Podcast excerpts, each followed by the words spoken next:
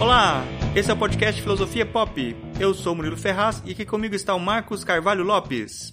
Hoje a gente recebe novamente a Sabrina Fernandes. Ela é doutora em Sociologia pela Carleton University, no Canadá. É, tem um mestrado em Political Economy, também pela Carleton University. Também hoje ela tem o canal Tese 11 no YouTube, que fala sobre marxismo e tem mais de 150 mil inscritos. A Sabrina participou aqui com a gente também do episódio número 54 sobre ecossocialismo. É, nesse episódio a gente tem um trecho do Manifesto Comunista de Karl Marx e Friedrich Engels, interpretado pela atriz Maria Elisa. Esse é o nosso episódio número 66 e hoje a gente vai falar sobre Karl Marx. Para acompanhar o nosso podcast, você pode assinar o Filosofia Pop no seu agregador favorito. Você pode também assinar o nosso canal no YouTube, youtube.com.br filosofiapop. Seguir a gente no Twitter, no arroba filosofia pop. Curtir a nossa página no Facebook, no facebook.com.br podcast filosofia pop, tudo junto. E você pode acessar pelo nosso site, filosofiapop.com.br. Você também pode mandar um e-mail para a gente no contato filosofiapop.com.br. A gente começou agora também um financiamento coletivo no catarse.me barra filosofia pop. Lá você pode ajudar a gente a manter esse projeto ativo, apoiando com um valor a partir de R$ reais. A gente agradece a todo mundo que puder contribuir com o projeto e também pede para quem não tiver condições de contribuir nesse momento que ajude a gente a divulgar o financiamento coletivo para mais gente poder contribuir com o projeto. Quem quiser mais detalhes sobre as redes sociais, sobre o projeto de financiamento, só acessar aí no post no site filosofiapop.com.br. Filosofia Pop é um podcast que aborda a filosofia como parte da cultura. A cada 15 dias, sempre às segundas-feiras, a gente vai estar aqui para continuar essa conversa com vocês. Vamos então para a nossa conversa sobre Karl Marx.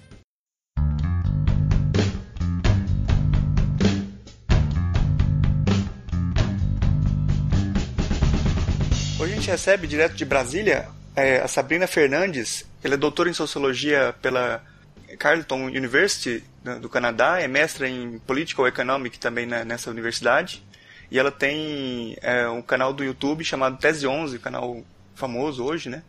E ela participou aqui também do Filosofia Pop, o episódio número 54, sobre ecossocialismo. É, quem quiser saber mais sobre ela mesmo, assim, pode procurar lá, que ela faz uma, uma breve introdução sobre ela lá nesse episódio. É, bom, é, sua presença aqui é, é sempre muito requisitada, né? a gente sempre ouve que você tem que voltar aqui. Hoje a gente vai conversar aqui sobre Karl Marx, que também é um tema muito solicitado, né? muita gente já pediu. E eu começo perguntando aqui aí para Sabrina, quem que foi o Karl Marx? A pergunta, pergunta fácil. É, pergunta fácil. então, gente, Marx é considerado uma pessoa que ele foi sociólogo, economista, filósofo político, jornalista, várias facetas, facetas mas também isso parte de rótulos que a gente está dando para ele depois. Então, eles são um pouquinho anacrônicos. Por exemplo, o Marx ele é considerado o pai da sociologia, junto com Weber, junto com Durkheim, no, no sentido do tripé sociológico. Então, eu não vou colocar Zimmel nesse bolo nesse momento mas não tinha sociologia em si como uma disciplina, como uma escola de pensamento de interpretação social na época de Marx. Foi algo que a gente deu para ele depois, porque o seu pensamento, o conjunto da sua obra, foi muito importante para formar uma linha de pensamento dentro da sociologia, que é a sociologia marxista, que, por incrível que pareça, não é a sociologia hegemônica no Brasil. Então, a maioria dos departamentos sociologia não são marxistas, ao contrário do que o governo atual do Brasil fica espalhando por aí, né? Uh, outra questão sobre o Marx é que ele era um militante político. Ele é um jovem que ele era um jovem que nasceu na Prússia. Ele tinha uma influência de um grupo uh, de filósofos, de pensadores políticos que eram jovens hegelianos. A sua tese de doutorado foi orientada pelo Bruno Bauer. Então ele tinha toda essa afiliação com Bruno Bauer e depois, quando ele começa a analisar a realidade material isso tem muito a ver com algo que é retratado naquele filme Jovem Marx, que também foi publicado no Brasil sob o título Os Despossuídos, quando ele falava do roubo da madeira, a partir dali o Marx vai começar a ter uma outra tendência de analisar a realidade material. Então ele vai romper com o hegelianismo a partir disso, e por romper com o hegelianismo, ele vai começar a circular com outros círculos políticos que uh, se consideravam partindo de noções socialistas na época, é, trabalhistas também, e também os próprios anarquistas. Então, Isso vai influenciar muito o pensamento de Marx, mas também a sua atuação. Então, Marx era uma pessoa que ia para as assembleias, que ele batia a boca, que ele tinha uma atuação política realmente muito forte, uh, que acabou sendo limitada várias vezes uh, por conta de questões financeiras, que foi limitada também por questões de saúde. Marx estava sempre doente, isso era um problema também, e sempre perseguido. Então, Marx teve que mudar uh, de casa várias vezes, né? Prússia, França. No final, ele foi parar na Inglaterra, que foi onde ele morreu e foi onde ele escreveu a sua obra-prima. Apesar de eu ter uma dificuldade de falar disso, porque uh, é, para mim eu tenho várias obras de Marx que eu gosto, mas é, é claro que a obra-prima de Marx é O Capital, volume 1, que ele publicou em vida, o Capital Volumes 2 e 3 ele não publicou em vida, uh, passou a, foi organizado pelo Engels, mas o Capital Volume 1 é sua obra-prima porque ali está a maior crítica à economia política, que na época a economia política era essa economia clássica liberal. Então ele passou muito tempo estudando análises extremamente profundas da realidade material não somente da Inglaterra, da Europa, mas também de outros lugares também. Ah, o que a gente reconhece é que ele não tinha tanto acesso ao que estava acontecendo no resto do mundo, afinal, estamos falando do século XIX, mas mesmo assim, ah, ele, ele tenta incorporar um pouco disso na análise dele, e nós, que somos marxistas, nós, ah, ao estudar Marx, nós vemos que a, a teoria dele, do materialismo histórico, e a teoria marxiana, que se desenvolve depois como teoria marxista, após Marx, quando outros autores chegam também a partir da obra marxiana, ela é extremamente relevante para a gente compreender a realidade hoje, porque o sistema capitalista ele mantém o seu formato central, a sua base do que o Marx estava analisando naquela época. Sabrina, é, se você tivesse que dar uma aula relâmpago, assim, é, quais os conceitos que você destacaria da obra de Marx, os conceitos que você considera mais centrais?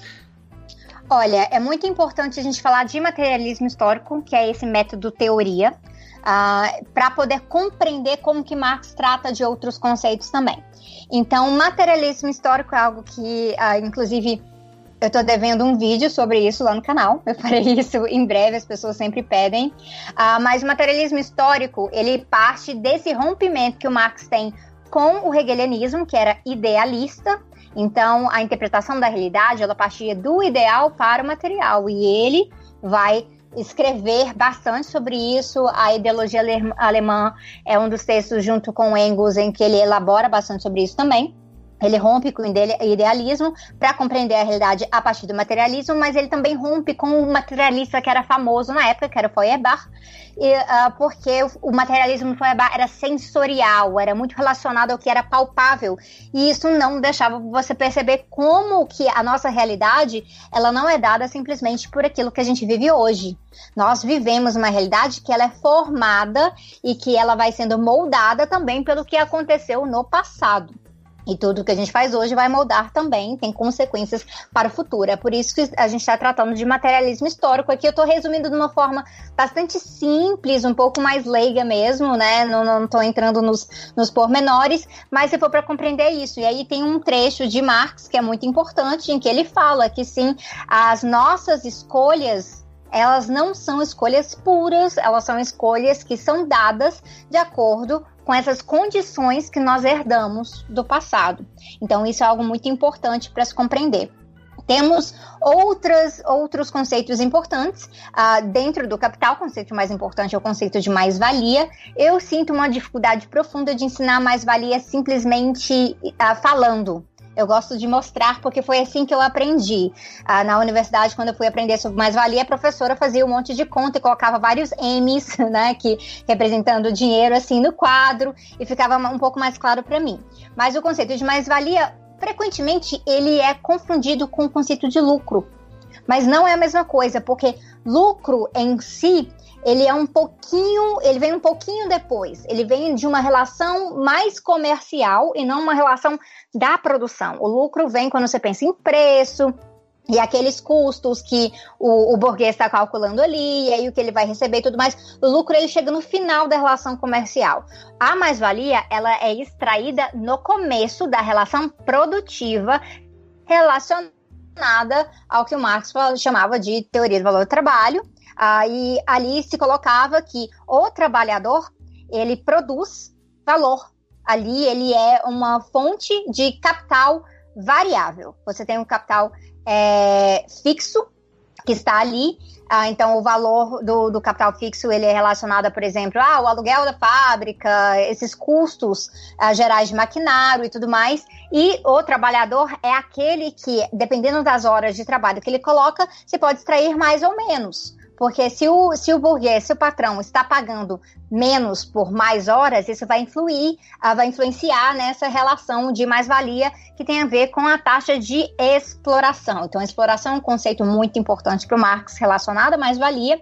E exploração a gente trata como uh, uma forma específica de alienação dentro da teoria do capital. E por que que eu falo a gente trata dessa maneira? Porque eu sou de uma linha do marxismo, uma escola marxismo que a gente uh, considera o marxismo humanista, e ela também tem várias divisões internas, então uh, existem discordâncias que eu tenho com algumas interpretações do marxismo humanista, mas, no geral, a gente vê que não houve uma distinção entre jovem Marx e velho Marx. Então, se não houve essa distinção, é uma pessoa que está elaborando seus conceitos, a gente vê que alienação para Marx é um conceito amplo, você se aliena da realidade, do fruto do seu, do, do fruto do seu trabalho, por exemplo, e a exploração especificamente é como isso ocorre dentro do sistema capitalista. Então, é, esses já são conceitos um pouquinho mais, mais gerais em relação a isso. Ele vai falar de classes, então ele vai falar de de burguesia, de proletariado, de lupen, lupen proletariado. Ele vai falar também, uh, no, no, geral, de, do exército de reserva, que é essa necessidade do capital de manter uh, uma parte das massas desempregada, porque a partir disso aí você pode pressionar né, o trabalhador para poder aceitar menos e ser explorado uh, de uma forma que contesta essa perspectiva dos anarcocapitalistas, né? Não vou nem entrar no, no, problema desse termo, mas que eles falam que, ah, não, é um contrato voluntário. O conceito do exército de reserva, ele chega para a gente confrontar essa noção de quão voluntário é esse contrato. Então, aí tem, aí tem mais dezenas de conceitos, mas eu acho que esses são importantes. A gente poderia falar, assim, em algum momento de dialética, mas eu também tenho uma dificuldade de ensinar dialética sem, sem artefatos visuais. Mas a dialética é algo que o Marx herdou do, do, do Hegel e que ele vai colocar a dialética como parte desse movimento do materialismo histórico, as tensões, as contradições e tudo mais. Só que o meu conceito favorito de Marx, ele não é traduzível que é Aufheben.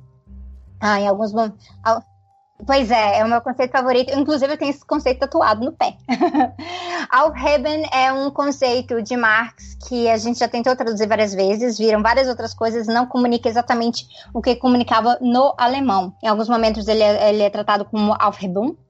E uh, Aufheben significa mais ou menos um processo de superação com manutenção, que parece não fazer sentido para as pessoas. Então, eu gosto de dar um exemplo como a gente trata da questão do capitalismo em relação ao socialismo e ao comunismo. Como é que isso ocorre dentro da perspectiva dialética do materialismo histórico.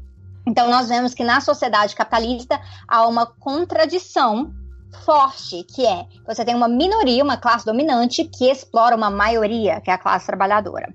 E explora extraindo mais valia. Então, eu não estou falando simplesmente do, de processos de des, desumanização, de falta de direitos humanos tudo mais. Estou falando de extrair valor né, do trabalho de uma maioria e assim enriquecer dessa forma. Então essa contradição ela se expressa na luta de classes. É papel do movimento socialista e comunista estar organizando a classe trabalhadora rumo a derrubar o capitalismo através da luta de classes. Esse é o papel. Ela não vai acontecer automaticamente. A luta de classes, ela não automaticamente elimina o capitalismo. Só que neste processo, a gente vê que através historicamente o capitalismo ele desenvolveu, por exemplo, forças produtivas importantes. Só que através da exploração e a gente quer eliminar a exploração. Então, colocando os trabalhadores, como na verdade os reais donos dessa capacidade produtiva, inclusive do maquinário. Então, o, o que o Marx vai chamar de expropriar os expropriadores. Nesse processo, você vai chegar a uma sociedade transformada sem exploração. Então você vai ter uma, uma mudança revolucionária a partir disso, mas ao mesmo tempo você vai ter algum nível de manutenção, porque você não estabelece o socialismo e o comunismo com um decreto. Você apenas uh, estabelece isso a partir de uma transformação da realidade material. E Aufheben significa mais ou menos isso, essa noção de superação com manutenção, nessa transformação através do materialismo histórico e dialético, e que a gente tem que ver que ele não termina nunca. Então, esse processo de Aufheben, ele não tem um fim, porque a dialética não tem um fim. Pela sua fala, da, da, você falou sobre os conceitos aí, dá pra ver que a obra do, do Marx é muito complexa e extensa também, né? E, assim, o que, o que eu queria saber assim, é, uma das obras que você, você mesmo falou que é uma, uma obra considerada obra-prima dele, que é o Capital. É, o que, que faz dessa obra uma obra clássica? O capital é algo absolutamente inédito. Então, é algo que não existia na época. É um estudo muito profundo mesmo do desenvolvimento da sociedade capitalista e principalmente do modo de produção capitalista. Então, você vê ali que não é simplesmente um tratado uh, em relação a teses que Marx teria sobre as coisas. Ele demonstra, em cima de evidência, de números, estatísticas, relatos históricos, uh, fatos relatados em jornais. Ele vai trazendo todo um acúmulo em relação a isso. Então, não é à toa que o Capital é um tijolão de um livro. Né? Ele pode causar um certo estrago se você tacar o capital em alguém. Então, o Capital é um livro muito, muito, muito aprofundado mesmo, muito detalhado. Não é por acaso que ele é extremamente difícil de ler. Então, isso é um dos problemas que a gente tem. Mas eu não considero isso um defeito. A gente tem um problema de imediatismo na nossa realidade hoje, que as pessoas pensam que só é bom se for fácil de eu entender. Ué, mas a, sociedade, a realidade não é fácil de entender. Não é fácil de entender. Então é necessário sim a gente ter textos mais densos e a gente ir trabalhando em cima disso, trabalhando a didática em cima disso, uh, ter uh, todos esses textos que foram consequências de compreender o capital, grupos de leitura, guias para entender o capital. Então, os guias mais famosos são os guias do David Harvey, que no Brasil são publicados pela editora Boitempo, uh, mas sempre existiram outros guias. Você aprende em sala de aula. Então, se você tem realmente, por exemplo, um curso de economia, que ele não é completamente doutrinado pelo liberalismo, uh, esse curso de economia vai ter economia marxista dentro do, da sua grade curricular. Então, a gente tem que estar tá cobrando essa questão também, porque também uh, faz parte do entendimento da base da economia marxiana e, uh, depois disso, da economia marxista. O capital é realmente muito difícil, mas, por exemplo, existem é, o capital ilustrado, pessoas têm usado a didática, a arte para tentar compreender melhor essa obra-prima que realmente é muito difícil, é muito densa.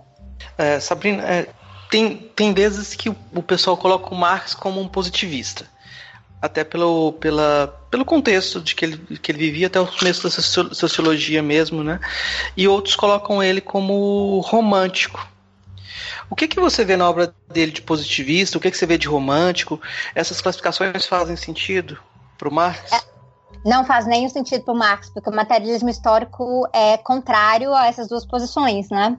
O positivismo, ele é muito mais presente nas primeiras interpretações marxistas da época, um, e ele só se mantém presente no marxismo ortodoxo se as pessoas insistem em quão confortável é ler Marx como um positivista. E, infelizmente, o que ser confortável não faz ser a, a coisa ser correta, né? Então já é um problema muito grande. Uh, mesmo na sociologia marxista, a sociologia ela nasce, né, do positivismo. E mas a gente vai ver isso muito mais presente, por exemplo, na obra de Emile Durkheim não na obra de Karl Marx. Então, os sociólogos, quando eles começam a estudar desde o princípio, eu, quando dou aula de introdução à sociologia, eu tento deixar isso muito claro para os alunos. Marx não foi influenciado dessa forma. Ele vem de uma trajetória diferente.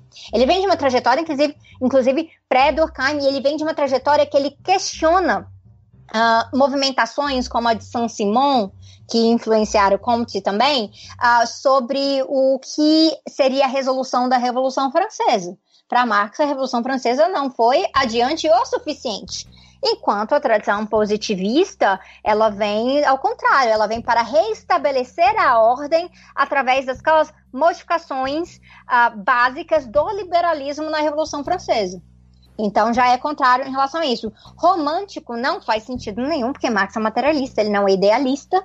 Então a noção, por exemplo, de utopia em Marx é uma noção de utopia concreta, que nós precisamos ter horizontes que a gente possa organizar a partir desses horizontes. Que sociedade você quer construir? Se você não faz ideia de que qual sociedade você quer construir, você não vai saber por onde começar. Isso não significa, por exemplo, você trazer uma. pegar um papel e escrever um mapa de como você vai agir estágio por estágio. Isso sim seria muito mais relacionado a um positivismo. A metodologia de Marx ela não entrega uma receita de bolo pra gente. Não tem receita de bolo no marxismo. Muita gente me pergunta: ah, tá, mas o comunismo é possível porque não deu certo em tal lugar, não deu certo em tal lugar. Cara, ele, vai dar, ele só vai dar certo quando ele der certo. Isso é algo que a gente tem que construir. Então, se alguém tenta barrar a nossa utopia, a gente não vai ter nem como saber quando deu certo, como fazer dar certo. A gente vai barrar o debate, a gente vai barrar a imaginação. Isso é uma, uma coisa extremamente danosa geralmente os ideólogos por trás desse pensamento, eu não estou falando aqui das pessoas que dentro do senso comum reproduzem isso, mas os ideólogos por trás desse pensamento, eles têm um objetivo muito concreto com isso. O objetivo concreto com isso é fazer a gente achar que a história acabou e a gente tem que lidar apenas com o status quo e, e gerenciando o status quo, nunca pensar uma alternativa. O que, que o Marx é, pode ensinar a gente assim nos dias de hoje? Você acredita que o materialismo, o materialismo dialético é um método capaz de responder questões contemporâneas? Ah, com certeza. Ah, existem, existem autores, por exemplo, que conseguem voltar a obras de Marx menos conhecidas, porque assim, a obra completa de Marx e de Engels é, é enche uma biblioteca. É muito grande, ela até hoje ela não está não está finalizada, tem dezenas de autores trabalhando com isso. Uh, Michal Hayek, uh, por, exemplo, uh, por exemplo, que escreveu um dos livros recentes de bibliografia de Marx, uh, é um deles. Então, assim, é muito complicado a gente falar de Marx. A gente não tem acesso a tudo em todas as línguas. Muita coisa só está presente no alemão. Mas existem elementos da obra de Marx em que ele vai tratar de coisas que são relevantes para a gente hoje. Lógico que o cara não escreveu sobre mudança climática não era algo que poderia se prever. Ele não fazia futurologia. Futurologia não é ciência. Então, uh, o que Marx fazia era observar a coisa da realidade dele. Mas a crítica dele do capitalismo nos ajuda a promover uma crítica do, do capitaloceno, que é o produtivismo desenfreado que uh, cria uma, uma ruptura metabólica com o planeta, com a natureza. Então a gente aplica isso hoje em dia. É, tem muitas coisas ali que de Marx são básicas, como no, no Capital tem um capítulo inteiro dedicado a falar das lutas pela redução da jornada de trabalho. Isso é algo extremamente pungente, relevante na nossa sociedade hoje. Quando a gente para para pensar assim, para pensar no nível de adoecimento mental da sociedade global como um todo, isso tem a ver com o capitalismo, isso tem a ver, muitas vezes, com uma jornada de trabalho exacerbada, que no caso, por exemplo, de mulheres, acostuma se traduzir numa dupla jornada, mulheres negras no Brasil, uma tripla jornada. Então, nos, nos permite entender como é que é a nossa realidade hoje ainda sim, porque o capitalismo ele vai desenvolvendo outras ferramentas como sistema, ele vai ficando um sistema muito mais sofisticado hoje. Ah, basta olhar para o que é o, o mercado financeiro e o mercado de derivativos, por exemplo, de pessoas apostando e lucrando com se uma bolha vai romper ou não. Isso é um nível extremamente elaborado, porque o sistema foi se desenvolvendo. É necessário a gente voltar para Marx, porque Marx vai trazer a raiz do sistema. Então, por exemplo, eu já, eu já mencionei, eu mencionei David Harvey, mas vou mencionar novamente porque tem um livro recente de David Harvey uh, chamado uh, a nova loucura econômica e esse livro trata, por exemplo, como é que a gente compreende a questão do mercado financeiro a partir de uma leitura marxista. Então, tem muitos elementos que são relevantes hoje nesse sentido e que fazem sentido quando você vira para qualquer trabalhador. Qualquer trabalhador que vê que, olha, a jornada, a jornada de trabalho de 40, 44 horas, ele vai falar, nossa, eu gostaria de trabalhar menos, porque eu durmo pouco, porque eu estou sempre cansado. Isso faz sentido para ele. E está lá num, num capítulo do livro do Capital Volume 1. É, esse negócio da jornada de trabalho é até engraçado assim, que a gente, se você pensar da divisão do trabalho né, entre as pessoas, a gente nunca. A gente tem hoje a população maior que a gente já teve no mundo e uma, uma tecnologia que permite automatizar é, o máximo que, que, já, que já teve no, na, na, história e mesmo assim parece que as pessoas não têm tempo para as coisas, né? tipo, cada vez tem menos tempo, cada vez tem que trabalhar mais tempo, né? É um negócio meio contraditório até. Né? E nos lembra da reforma da Previdência, né? O que, que é o, o mito por trás da reforma da Previdência, que é totalmente gerada a, através dessa ideia de um envelhecimento da população. Mas, por exemplo, a nossa produtividade aumentou. Ela aumentou. Então, uh, isso, isso, Marx não estava analisando sistemas de previdência, isso não era uma coisa para ele. Mas se a gente partir dessa crítica de como o capitalismo manipula essas variáveis para continuar ganhando em cima da, da, massa trabalhadora, a gente vai perceber que, olha, realmente a luta de classes está em todos os elementos do nosso dia a dia. Você fala, falando de uma série de conceitos aqui que são muito importantes. É, o Marx tinha um, tinha um, lugar muito importante que ele dava para o proletariado, né? dentro da construção da, da, da da, da, descrição da sociedade né, no século XIX, como, como tendo a posição privilegiada para entender o drama do capitalismo e promover a transformação dele.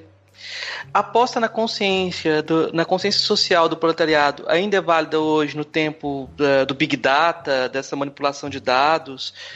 Como é que a gente pensa essa relação do, dos oprimidos com a opressão? Ah, ela, Entendo, ela continua sendo extremamente relevante. Marx trabalha um pouquinho eh, dessa questão nos, manu, do, nos manuscritos econômico-filosóficos de Paris de 1844, uh, ah, que ainda é uma fase em que você ainda encontra alguns elementos hegelianos, um, um pouco idealistas ali na leitura dele, mas você também já encontra bons desenvolvimentos do materialismo histórico na leitura que ele faz. E isso vai influenciar vários autores. Então, por exemplo, Gramsci. Então, não é à toa que Gramsci é tão odiado, porque Gramsci continua mantendo essa noção de que nós temos que bater de frente com o senso comum, ah, nós temos que estar a todo momento ah, desafiando a hegemonia a hegemonia que é econômica, é política da classe dominante. Então, esses elementos são importantes e, lógico, que hoje ficou muito mais fácil, porque existem ferramentas que escapam aos olhos da pessoa. Então, hoje em dia, não é simplesmente eu comprei um jornal na esquina e aquela manchete está mentindo para mim. Hoje está em todos os elementos. Hoje, quem está mentindo para mim, às vezes, é uma pessoa que eu confio, porque ela leu no WhatsApp em algum lugar e agora eu estou acreditando que é daquela maneira. Ou quando as informações que chegam na minha frente na internet, elas já são filtradas antes que eu possa fazer essa filtragem eu mesma ali naquela banca de jornal. Então é muito importante a gente estar avaliando isso, o papel da tecnologia, mas isso só demonstra o quanto é tão importante a gente continuar fazendo a disputa de consciência.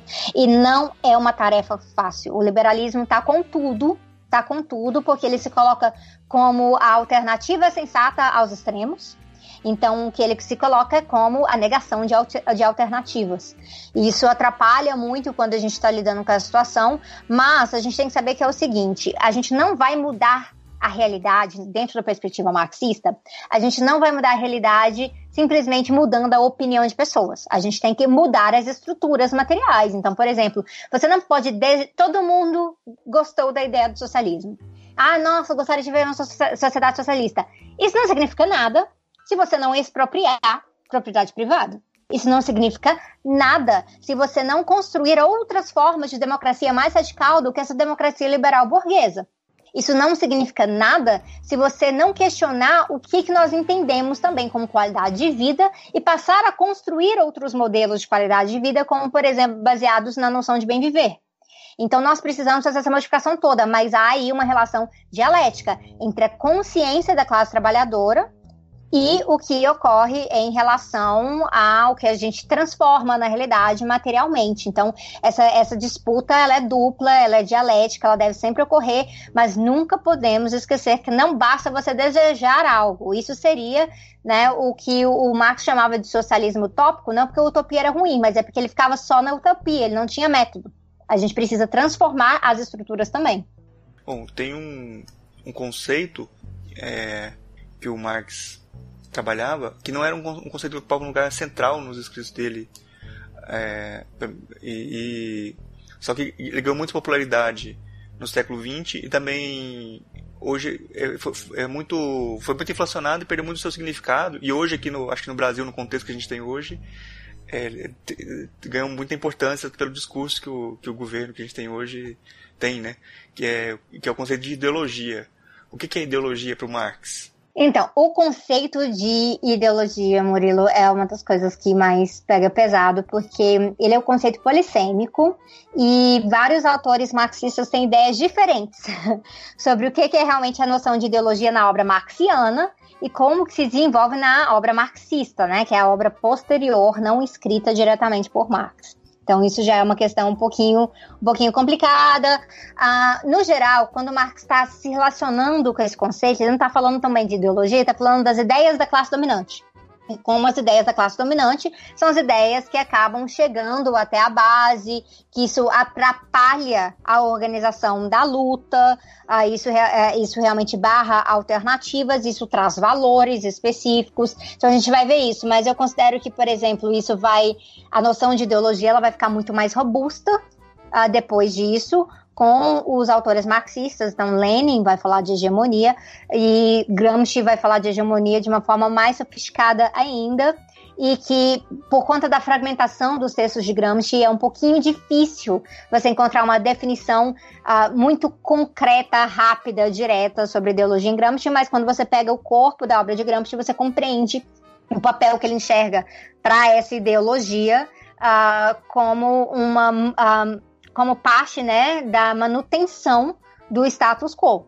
Então, ela traz legitimação através do consentimento que se dá pela sociedade. Então, você pode ter uma relação ah, extremamente exploradora, mas se a, a, ideologia que domina a sociedade naquele momento ela consegue legitimar essa exploração, é possível criar uma, uma relação passiva dos trabalhadores diante da classe dominante. Então, por isso que é necessário ter um processo de construção de uma outra hegemonia. Gramsci, por exemplo, ele não fala de contra-hegemonia, ele fala de outra hegemonia. A contra-hegemonia, ela é muito rápida, ela é temporária, ela não é algo confiável. Então, não basta você simplesmente ser contra algo, você tem que pautar uma outra coisa. Então, é o que eu falo, por exemplo, no contexto atual governo Bolsonaro. Não basta ser contra o governo Bolsonaro, a gente tem que apresentar uma alternativa ao governo Bolsonaro e a noção de ideologia ela parte disso, porque senão a gente sempre vai ficar batendo e se a gente ficar só batendo, as pessoas vão falar: "Ah, então é implicância. Ai, nossa, vocês precisam dar uma chance. Ah, não, vocês precisam dialogar". E aí, por isso que se passa, não, não, não é diálogo se eu não tenho permissão, por exemplo, de toda, ter toda a liberdade política para construir uma alternativa, porque a repressão policial em todas as ocupações de moradia, por exemplo.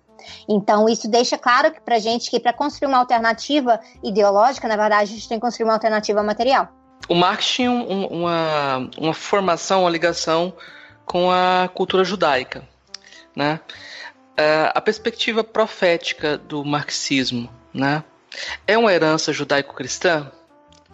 É, alguns autores tentam traduzir até a, a promessa e a luta do marxismo em termos cristãos, né? Como se é, hoje uma pessoa que, é, é, que, que quer seguir, verdade, quer ser crística, quer seguir Cristo, tivesse que lutar por essa transformação social. É, como é que você vê essa relação do, do marxismo com a religião? Então, eu tenho discordância com essa leitura. Eu não vejo nada de profético no marxismo, absolutamente nada. Ah, o, o, marxismo ele é uma leitura do presente e do passado. O futuro é uma orientação política se a gente não fizer nada, se a gente cruzar os braços hoje, não tem socialismo, não tem comunismo. E não adianta a gente desejar nada em relação a isso. A gente tem que transformar, que é muito diferente de uma, de uma relação idealista, religiosa. E isso é algo que eu gosto muito da obra do Ernst Bloch, porque o Bloch fala de utopia num sentido que uh, ele realmente ele transmite isso. Nós temos desejos, mas desejos precisam ser concretos. E isso é muito diferente de como funciona uma religião, em que a pessoa consegue dormir em paz, supostamente, se ela desejar corretamente, se ela pedir corretamente. Então, isso, isso passa muito dessa noção, né, que ainda é muito presente uh, na, na fé de muitas pessoas relacionadas à ideia assim, basta crer. Eu crio, eu fui salvo e tudo mais. Então, assim, eu não consigo ver isso marxismo. Eu sei que existem autores, eu já li esses autores que tentam trazer uma relação sobre marxismo e cristianismo. Eu discordo profundamente desses autores, porque o materialismo histórico é incompatível com uma perspectiva idealista religiosa. Incompatível. O que eu vejo de perspectiva entre socialismo e religião, porque o movimento político é outra coisa. Mas o, a, o marxismo ele é uma perspectiva da realidade. Então não bate. E Marx, ele falava de. Uh, ele falava, né? O pessoal hoje em dia tem feito meio que um revisionismo da frase, mas é sempre bom lembrar. Ele falava que, olha, religião era o ópio, ópio da, das massas, e ele era o ópio no sentido que ele ajudava a amenizar as dores sobre o capitalismo. Mas ele também falava que ele, ah, por conta disso, a religião tinha que ser eliminada, porque nesse sentido atrapalhava a gente fazer a conscientização dessas pessoas. Porque as pessoas só se voltavam para a religião. Então, o que eu vejo, por exemplo, existe uma teologia da libertação que ela é ela, ela leva ao socialismo, mas ela também ela precisa ser muito cuidadosa em como ela trilha isso, de maneira a estar, tá, na verdade, subvertendo a religião deles. A teologia da libertação faz muito disso, ela subverte muito mais o cristianismo do que a, a, o marxismo teria que eh, fazer isso em relação a isso. Quer falar, não, vocês têm que colocar a mão na massa, vocês têm que fazer obras, obras, obras, obras, e menos a noção de que eu vou orar e Deus vai fazer por mim.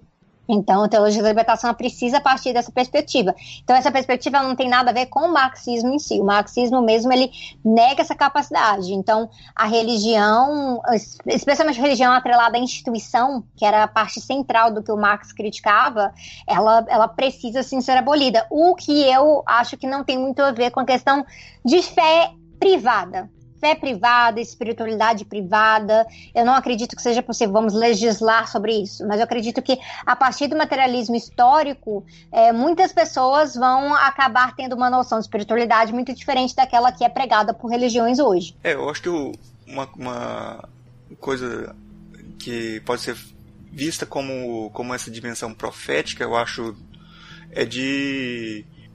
Parece que muitos discursos de muitos marxistas de que a, a revolução é, é, uma coisa, tipo, tem uma revolução que é algo por vir, que, tipo, como se estivesse pregando que vem a revolução, entendeu?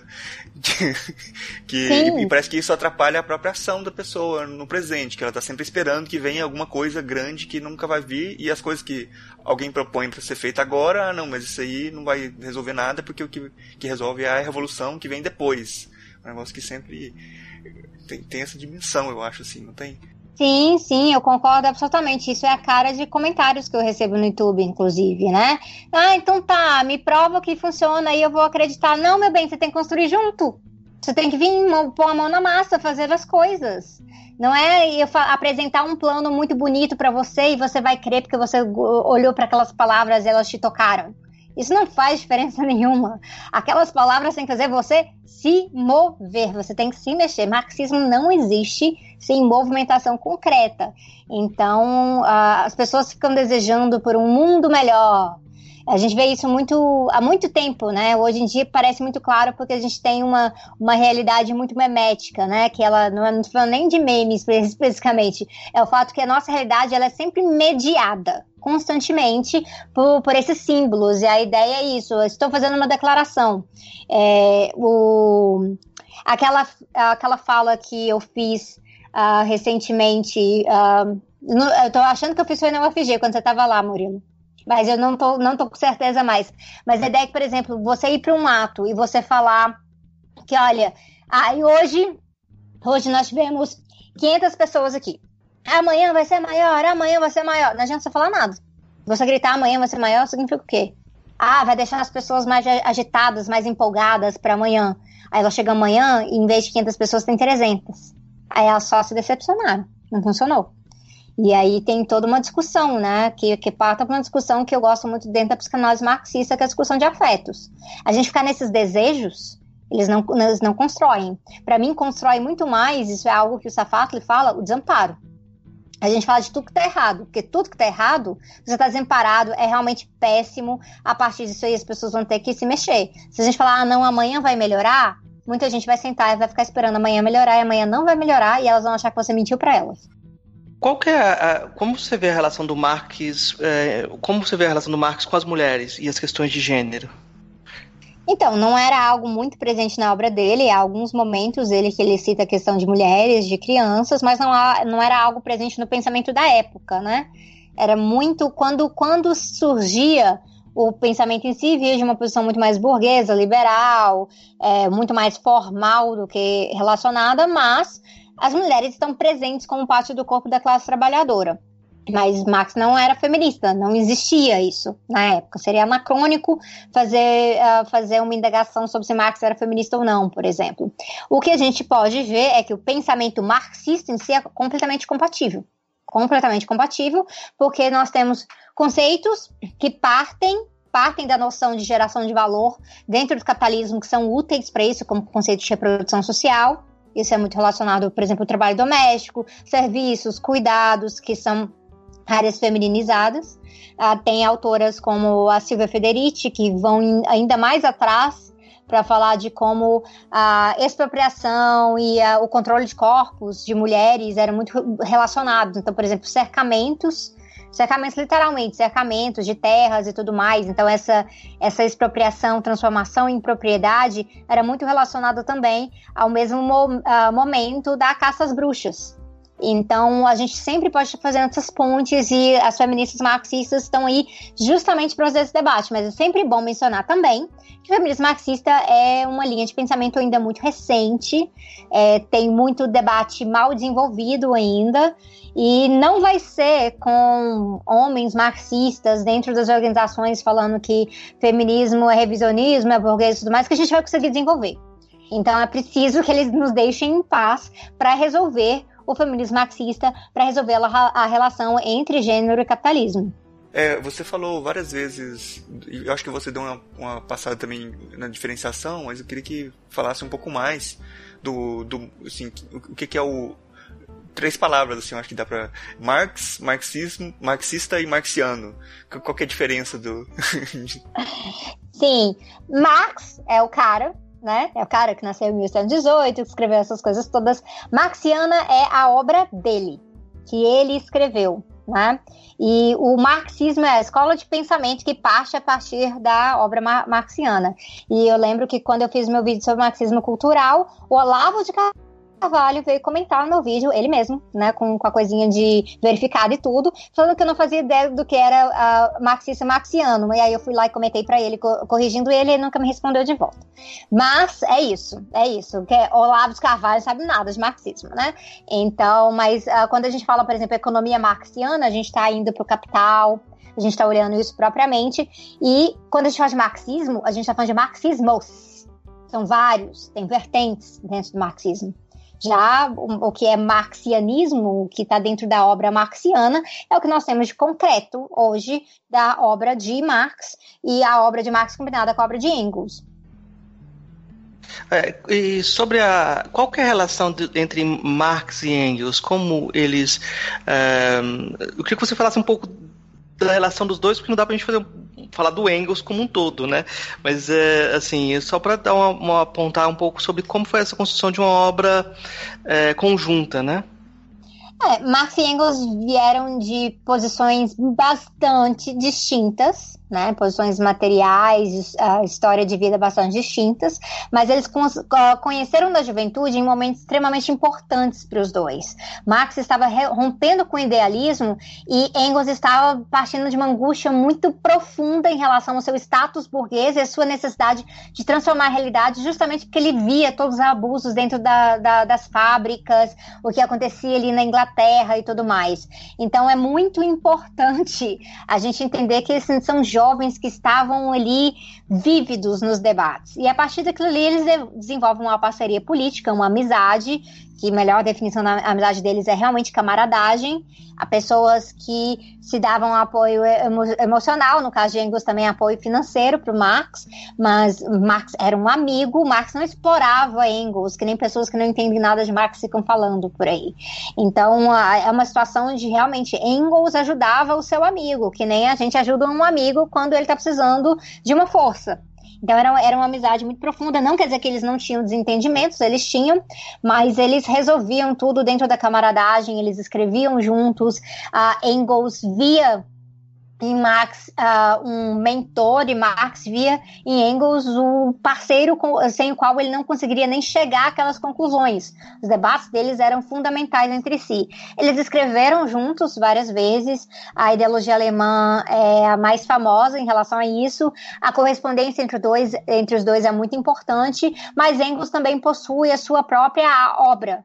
Então é sempre bom mencionar, porque às vezes o pessoal vê o a figura de coadjuvante, né? Ele está simplesmente dando aquele suporte ali e ele não tem um protagonismo próprio, sendo que ele tem. Então, duas obras importantes para ser mencionado, Engels é sobre a origem da família, e a propriedade privada, e o uh, uh, Anti-During, que é uma crítica fenomenal, fantástica, que uh, recomendo bastante. Então, assim, é, ali, Anti-During, ele fala muito dessas coisas dos meios de produção, é, de como a força de trabalho funciona. Ele está fazendo uma crítica, na verdade, né?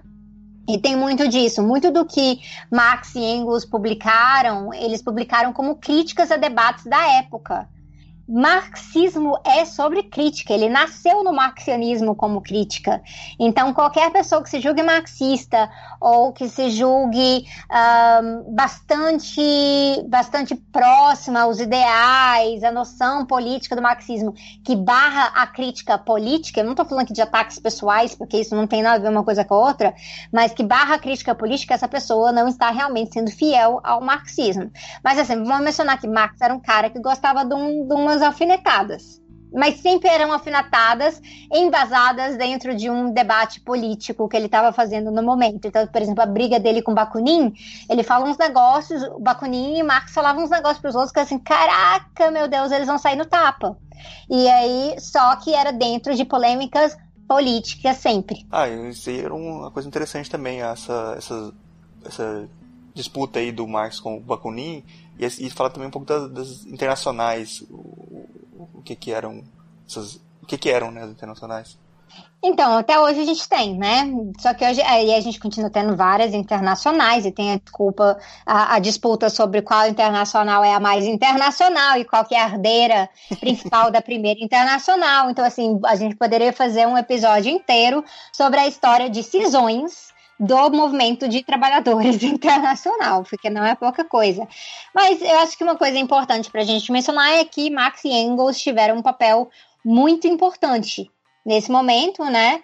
É, e depois, é, com a fundação da Primeira Internacional, e aí vai ter uma, uma cisão depois é, já mais um. A primeira internacional ela dura 10, 12 anos, mais ou menos.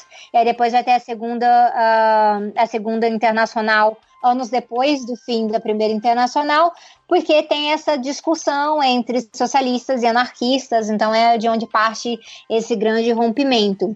Mas Marx e Engels estiveram muito presentes em todos os debates relacionados a isso. Haviam vários tipos de socialistas naquele movimento, então uh, eles estavam fazendo disputas concretas políticas com, com Owen, né, com Owen, com Proudhon. Então era muito importante. E Marx acabou, né? Ele acabou chegando ali, bagunçando muito essa situação, porque, por exemplo, Proudhon, Proudhon era visto como um profeta era visto como um profeta ali no meio das pessoas. E Marx ele chega muito chacoalhando nesse sentido. Ele era não somente um propagandista, mas ele também ele chegava nesses espaços, ele gerava tensões de muita agitação. Então isso teve uma modificação muito grande. Uh, hoje no mundo a gente tem várias internacionais, elas são diversas cisões, uma diz que ela é que ela é tipo a, a herdeira original e tudo mais, então assim, isso é discussão para outro dia, mas o importante da questão da internacional é o internacionalismo. E o, o Manifesto Comunista, escrito pelo Marx pelo Engels, uh, que é eu não coloco no mesmo patamar do que a ideologia alemã, porque na verdade é um documento político e a ideologia uh, alemã é um documento teórico é, de análise muito mais profunda, o Manifesto Comunista é um manifesto e eles escrevem a partir dessa noção da necessidade de uma união internacionalista mesmo, porque se o capital ele se expandia de forma internacional, as organizações de trabalhadores também tinham que se organizar da mesma forma. Agora que ela falou do, do, da internacional, tem que falar da Ursal, né? Porque agora vai revelar a verdade. Gente, ó, eu preciso falar um negócio bem sincero sobre a questão da Ursal. A piada foi legal ali no começo, é, mas a gente tem que lembrar uma coisa, que a gente está vivendo uma realidade no Brasil que ela é psicodélica. Então, essa realidade é uma que tem pessoas que realmente acreditam. Quanto mais a gente faz camiseta de ursal, mas eles acham que é verdade. Uma vez eu estava com uns amigos em Porto Alegre num táxi, e aí a gente estava falando disso. Aí eu falei, não, é, não, porque o pessoal, o pessoal tava falando, né, que eu seria uma excelente uh, ministra de agroecologia da Ursal. E eu juro para vocês que o olho do taxista regalou. então, assim, existe. Ah, tá vendo? Então, o que, que ele fez logo após Eu sabia. Isso? Ele foi pro WhatsApp e falou, gente, a Ursal é de verdade. Então, assim, não, a Ursal não é de verdade. É uma, é, na verdade, ela vem de uma piada e aí foi, foi incorporada pelos conspiracionistas em relação a isso.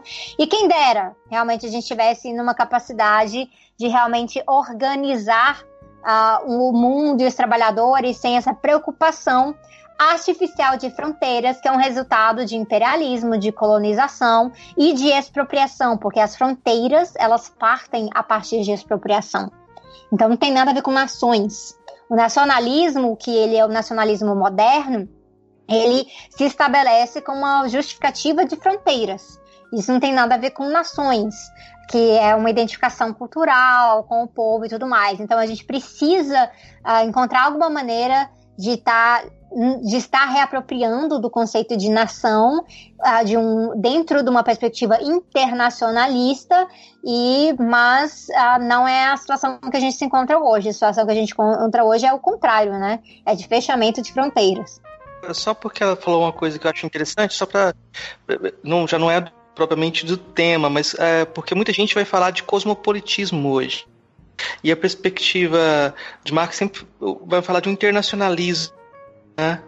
É, isso é mantido hoje nos, nos, teóricos marxistas? A ideia de cosmopolitismo pega na, na, numa perspectiva marxista? Uh, não.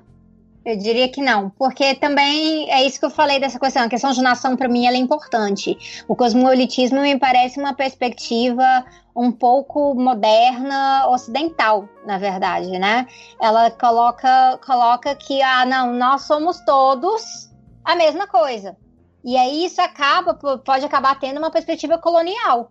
Uma perspectiva colonial da gente estar tá impondo uma perspectiva que acaba sendo intolerante com diferenças culturais, linguísticas, práticas das diferen dos diferentes povos. Então, eu não considero, não considero a mesma coisa. É uma coisa que eu estava eu acho que é importante, que eu acho que causa um pouco de confusão também, é falar sobre o, o classes que você falou sobre burguesia classe trabalhadora e tal, mas e, e, quando, e quando as pessoas hoje eu acho que falam comumente sobre classe, eu estou pensando mais em renda.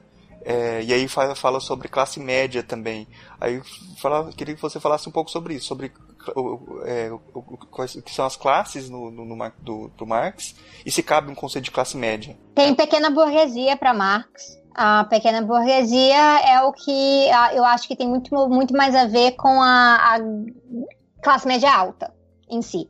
Mas a classe média em si tem pensamentos pequenos burgueses, porque acreditam que podem ascender a status de burguesia eventualmente através de uma meritocracia, igualdade de oportunidade tudo mais, todas essas coisas são pregadas pelo liberalismo. Aí isso é um problema concreto que a gente tem. Mas quando a gente está falando de capitalismo, a gente está falando da sua posição dentro da estrutura de produção dessa sociedade, de, de produtos, de serviços, de mercadorias no geral. E quando a gente fala disso, a gente tem que falar de exploração. Então, o conceito de classe média, muitas vezes, ele nega ah, que a exploração está presente também na classe média. Seja porque aquela pessoa, ela trabalha, vamos supor, um pequeno comerciante. Um pequeno comerciante que ele, ele explora a mão de obra de outro? Sim, mas ele também explora a própria mão de obra. Ele trabalha, às vezes, muitas horas. Então, isso precisa ser levado em consideração. Afinal, ele está, na verdade, no final da cadeia produtiva na parte comercial em si. Então a pessoa às vezes foca no dono da vendinha e não foca no agronegócio. A pessoa às vezes foca em alguém que comprou um carro e não foca no dono da montadora. E marxismo, a noção de classe, eh, no marxismo, ela sempre passa por essa relação da produção, porque é onde a exploração se, se estabelece. E nesse livro que eu mencionei do David Harvey, tem um gráfico muito bom, porque ele faz uma, uma comparação entre como o valor se movimenta na, na sociedade capitalista e um sistema hidrográfico. Então ele, ele traz, é, aí tem, tem um gráficozinho assim, fica muito bom de, de compreender como é que isso funciona. Valor, antivalor, todos esses conceitos muito mais apurados, sofisticados do marxismo que não dá para trabalhar muito bem hoje. É, mas o que eu estava pensando era na questão de, por exemplo, eu acho que dá um exemplo que fica melhor de, de fazer essa diferenciação, que é da confusão que geralmente se faz. Que é assim de você pensar, por exemplo, um trabalhador que é assalariado, que ele ganha um salário mínimo e um trabalhador que é assalariado que ganha 3 mil reais, os dois são trabalhadores também, né? Sim. Tipo, é, eu acho que o pessoal que faz a confusão é nesse sentido, de falar assim, ah, o cara que ganha 3 mil reais, ele é classe média. Ah, é... sim. E porque isso tem a ver com essa noção de privilégio, né? Porque o, o, cara que ganha 3 mil reais, às vezes ele tem um plano de saúde. Eu, eu acho que o pessoal confunde o. Em vez de pensar. Que, que no, no, marxismo acho que é diferente você pensar nas classes do que o pessoal geralmente quando tá falando em classe, falando em classes simplesmente por renda, né? Tipo, se o cara ganha mais, ele é de uma classe, ganha menos, ele é de outra classe. Exatamente. Então, como se fosse... é outra coisa. É outra coisa, é outra coisa completamente. Então, tem a ver com a sua posição realmente no sistema de produção e não quanto você é pago. Porque você... Marx, inclusive, ele tem uma frase, assim, polêmica, né? Mas ele fala no, no sentido de que, olha, é você simplesmente ficar lutando para aumentar salário, aumentar salário, ganhar melhor, não é uma, não vai eliminar a exploração. A exploração continua presente. O que, o que muda é uma melhor remuneração para pessoas escravizadas. Né, e escravizado nesse sentido que eu estou falando escravizado no, no capital, ele não está falando de escra, escra, escravização no sentido da escravidão do povo negro. Então é uma outra categoria que ele está trabalhando. Mas é, é bem ne, nesse sentido de que as pessoas realmente acham que, ah, não, ah, tá vendo? Olha lá, explorado, trabalha, trabalho, uh, trabalho ganhando poucos centavos por dia. Aquilo é exploração. Então a gente tem que ter leis trabalhistas rigorosas e aí a gente vai comprar de quem paga melhor. Nada disso é marxismo. Isso aí é o básico, básico de direitos humanos. É você tentar combater aquilo que está em relação ao, ao capitalismo mais selvagem, mais grotesco.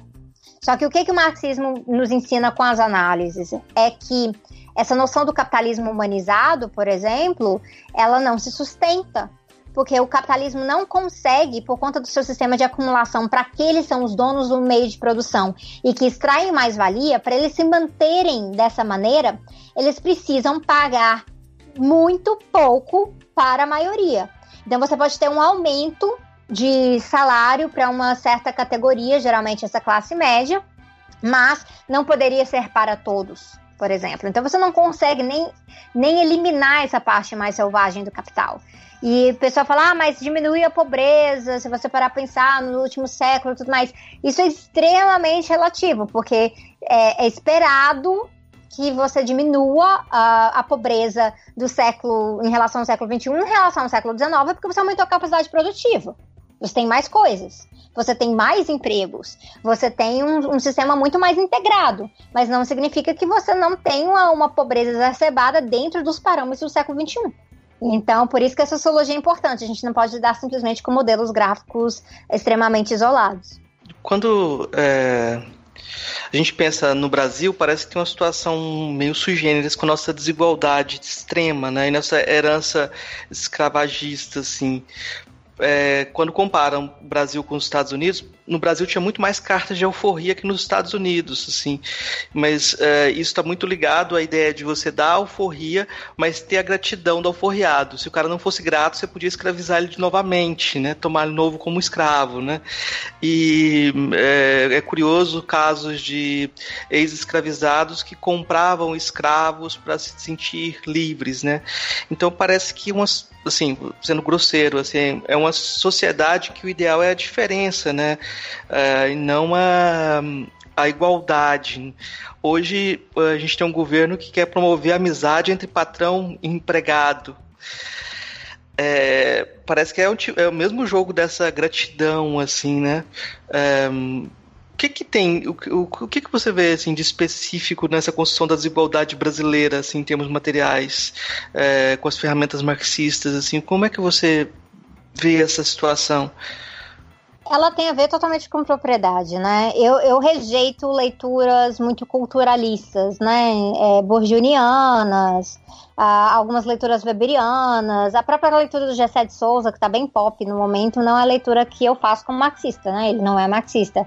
Então, assim, a, a escravidão, ela sempre esteve presente, sempre esteve presente no conceito de Brasil mas ela vai ter um, ela vai se estabelecer de uma outra forma completamente.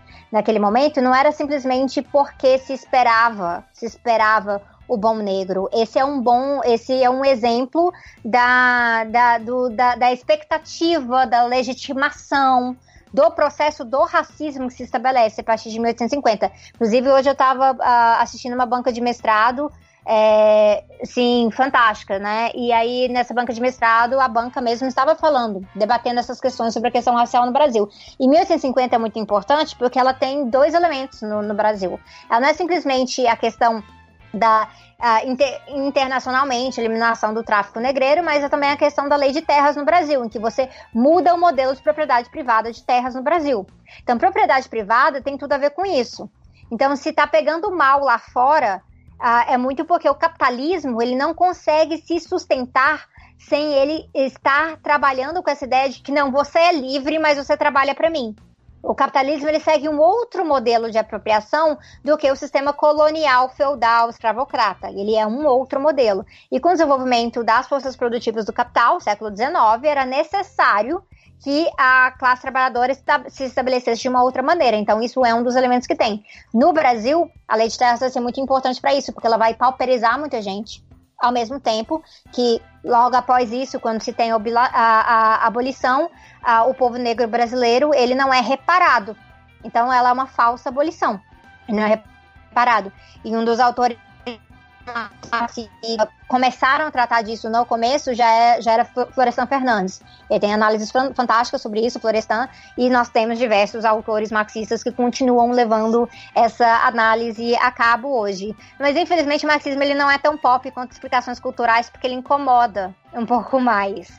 Então é muito mais fácil a gente estar numa sociedade hoje em que a gente justifica coisas falando que, ah, então o problema dessa classe média é que ela acha que ela é rica e ela odeia pobre. Não, gente, o problema da classe média é extremamente complexo.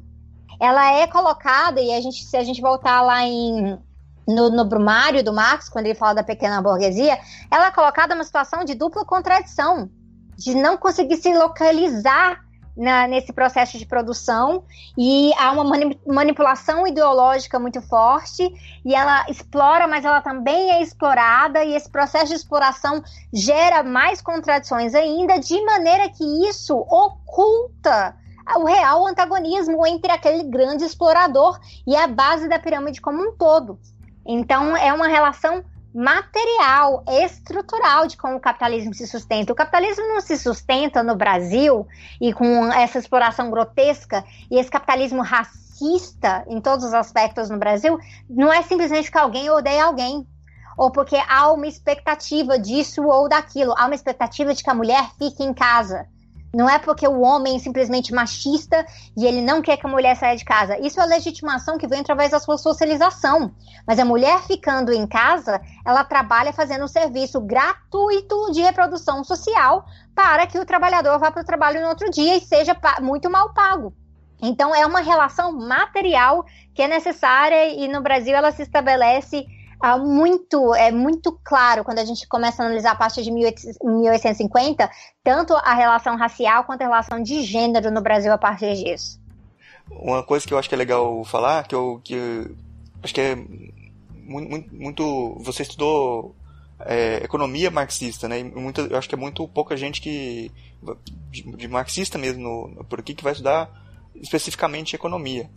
Do, é, e aí eu, o que eu eu é, queria saber assim sobre isso é como é que como é que poderia diferenciar o que é economia marxista da economia é, ortodoxa que, que, que, é o liberalismo é, que, se, que se fala hoje e se seria possível no, no, no, sistema que a gente tem hoje um economista marxista por exemplo é, atuar como ministro da Economia num governo é, no Brasil, por exemplo? Então, já para responder sua última pergunta, não. Não. É, quando a gente está dentro do sistema capitalista, a, o, o sistema econômico, o máximo que se consegue estabelecer é uma economia reformista. Então você vai ter que ter pessoas que estão ali preocupadas em realmente amenizar os juros para a população, conter inflação, esse tipo de coisa. Mas ao mesmo tempo, por isso que tem todo outro papel uh, fora disso, que é, por exemplo, vamos expropriar propriedade privada. Esse tipo de coisa é necessário. A economia marxista em si, ela, uh, ela só tem uma função completamente plena dentro do socialismo. Mas, por exemplo, a economia marxiana é a economia do diagnóstico do capitalismo. Ela faz o diagnóstico do capitalismo. E eu não era marxista quando eu comecei a estudar isso. Eu era uma estudante de economia.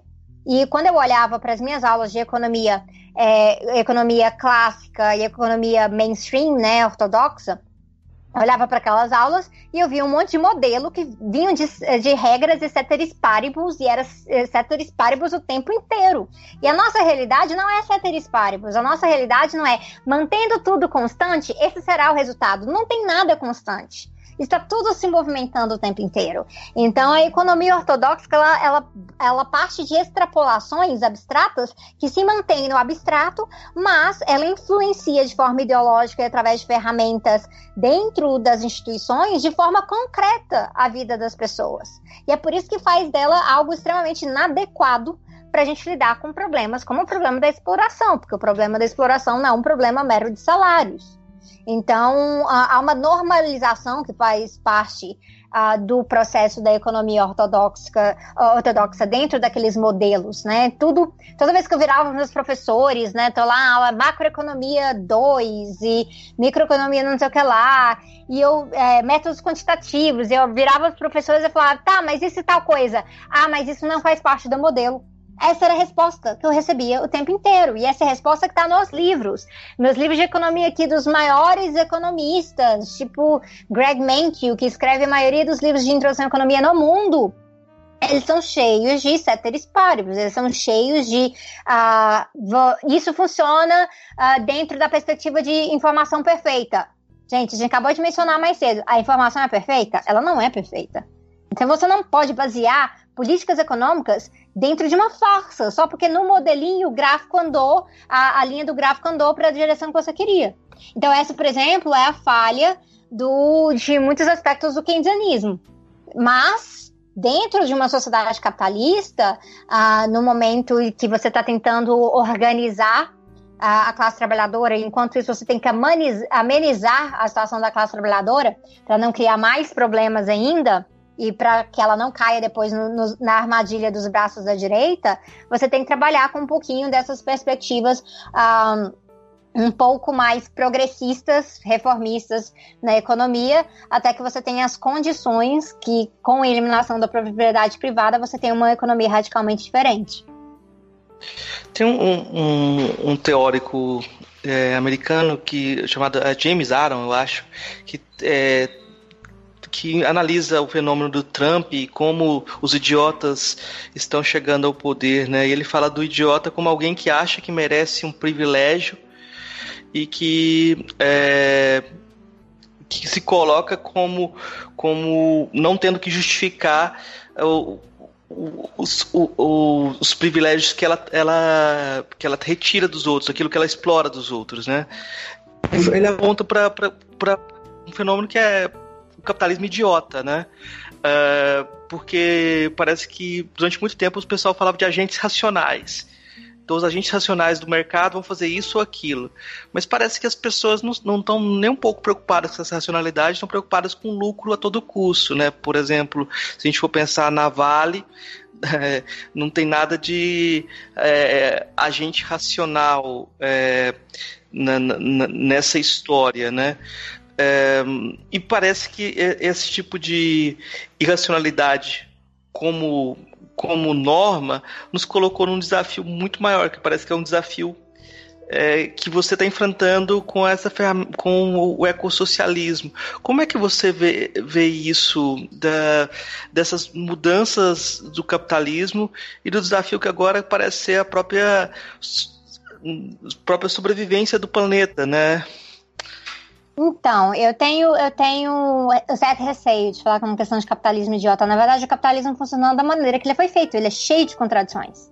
Ele é um sistema contraditório. É, o mencionar o Harvey de novo, ele fala das 17 contradições e o fim do capitalismo. Mas a, a, questão é bem essa: a racionalidade liberal ela é exatamente essa. Ela é ao redor da propriedade, ela é individual. Então, para essa pessoa, ela não está pensando na geração de daqui de daqui 300 anos. Essa geração, ela é fictícia, ela não existe. Ela lida com o que está dentro do modelo dela, que é o que ela tem hoje. Então, no, no relatório do, do Lord Stern, é, lá na Inglaterra, ele fala disso, quando ele, tá, ele vai fazer cálculos econômicos bastante elaborados para falar do problema da falta de solidariedade intergeracional.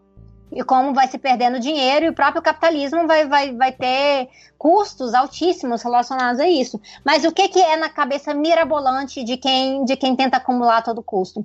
Não, eu vou virar um enorme bilionário, um trilionário, e aí eu vou construir meus foguetes e eu vou colonizar Marte.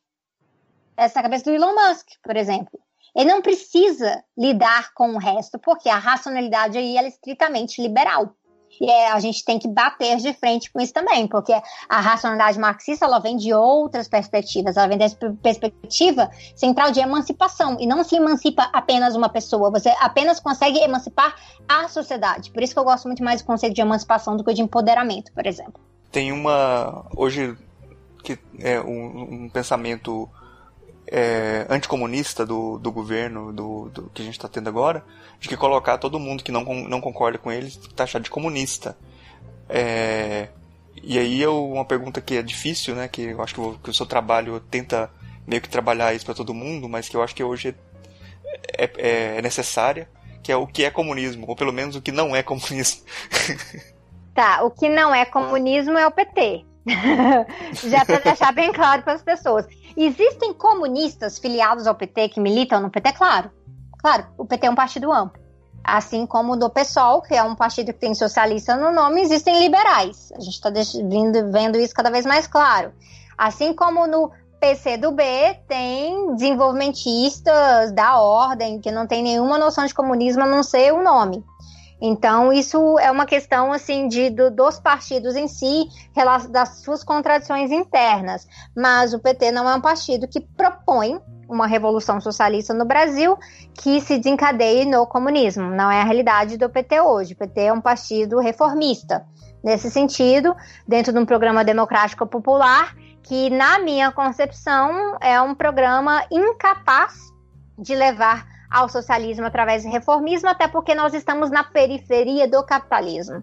E falar de periferia do capitalismo, de capitalismo dependente, é muito importante, porque não, não tem como o Brasil simplesmente virar uma Suécia a, a você elegendo, elegendo governo de esquerda. Um estado de bem-estar social na periferia do capitalismo, ele encontra desafios muito mais profundos, que tem a ver com imperialismo, com colonização, com as forças produtivas dos países subdesenvolvidos e em desenvolvimento.